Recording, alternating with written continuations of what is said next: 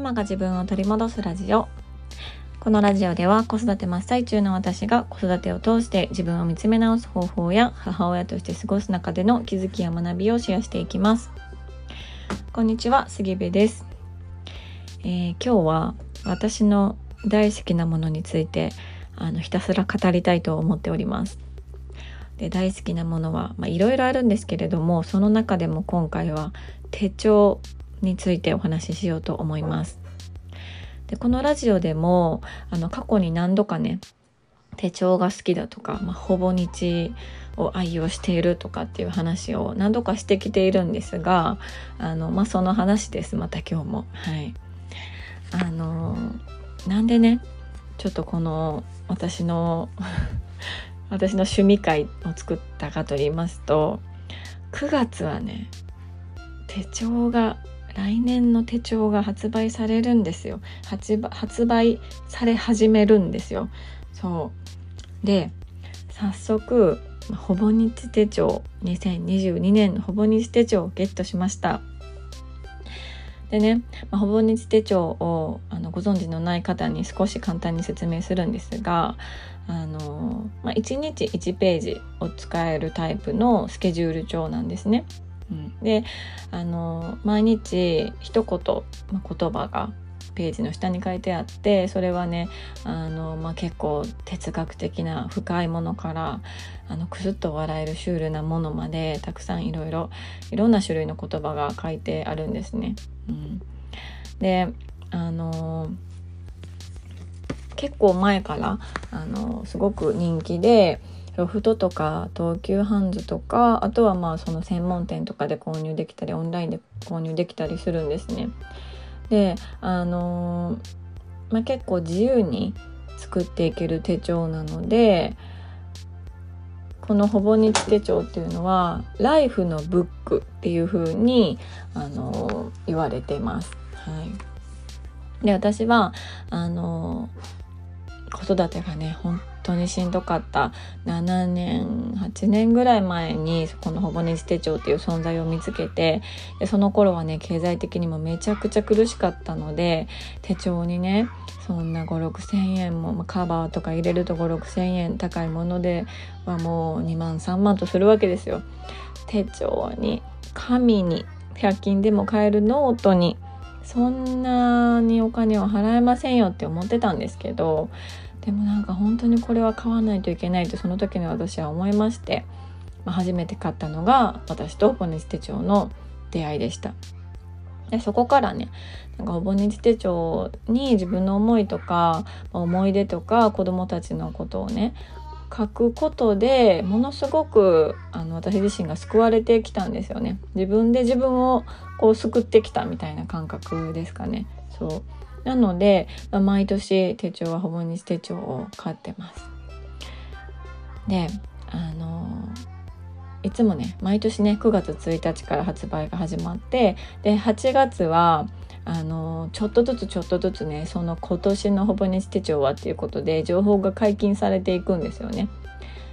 であのこれまでとの変化した部分だとか、まあ、誰とコラボしますよとかカバーがこんなのが出ますよとかちょっとずつ情報が解禁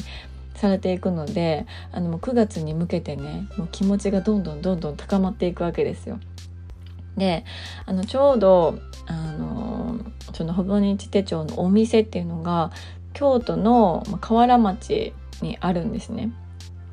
で私は京都府内に住んでいるのででしかもちょうどねそのあの宿泊したホテルも京都市内河原町ではないんですけど京都市内のホテルだったのであのこれはちょっと言っとかなあかんやろっていうことでね。初めてだったんですよ今回お店に行くのは、うん、初めて訪日手帳のお店に行ってきました。でいろいろとねすごく小さいお店なんですけど本当にもう隅から隅まであの見て商品をチェックしてあれかなこれかなって迷っているかと思いきや私はもう今年はこれって決めていたものがあってね。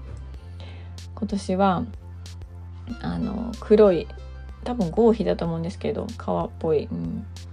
多分合皮なんですけどね。に、ま「ハバナイスデー」って書いてるカバーを購入したんですね。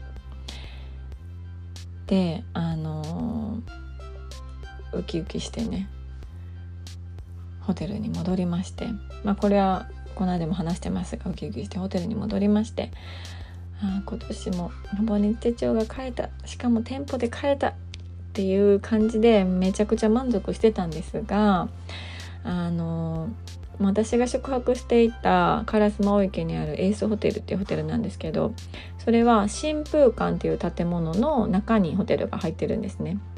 でその新風館のね2階にトラベラーズファクトリーっていうトラベラーズノートの専門店があるんですよ。トラベラーズノートって皆さんご存知ですか？トラベラーズノートもあの手帳なんですよね。ただトラベラーズノートはずっと私もうそれこそ7年ぐらい前からずっとずっとネットで見てたんですよ。うん、インスタで見たりとかピンタレストで見たりとかネットで見たりとかしてあのすごくいいなとは思ってたんですよね。ただ今まで一度も買ったことがなくってであの買おうと思えばネットで買えたりとか、まあ、東急ハンズとかで買えたりもしたんですけどなんかねあのもうほぼ日があるし私にはほぼ日があるしなとか思ったりとにかくあの本当に経済的に苦しかったのでほぼ日になんか4 5千円5 6千円払ってるのに新たにトラベラーズノートを買うなんてそんな贅沢私はできませんみたいな感じでずっと我慢してたんですよね。そうなんですけど、まあ、今回そのトラベラーズファクトリーに初めて行きましてでお店に入るとねもうやっぱトラベラーズノートもめちゃくちゃいいやんかってなったんですよ。トラベラーズノートっていうのは、まあ、スケジュール帳というよりは本当にこう自分で一から作っていくノートなんですよね、うん、手帳ノートなんですよ。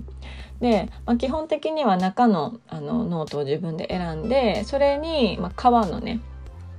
あのカバーをつけてそれをこう専用のゴムで閉じるっていうような感じなんですよね。であの何か切り抜きを貼ったりとか、まあ、トラベラーズってついてるぐらいなのでテーマは旅っていうことであのまあ使い方はねあの様々ですけどその旅行先でのまあ、チケット貼ってみたりとか切符貼ってみたりとかなんかそういう感じでね本当にこう一から作り上げていくっていうスタイルのノートなんですよね。であの、まあ私の感想ですよ私の感想ですけどほぼ日手帳はザ日本っていう感じなんですよ。うん、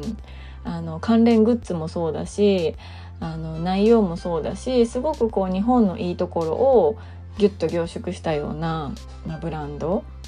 なんですけどトラベラーズノートっていうのはやっぱりこう旅がテーマになっているのでちょっとねお店もあの海外の雰囲気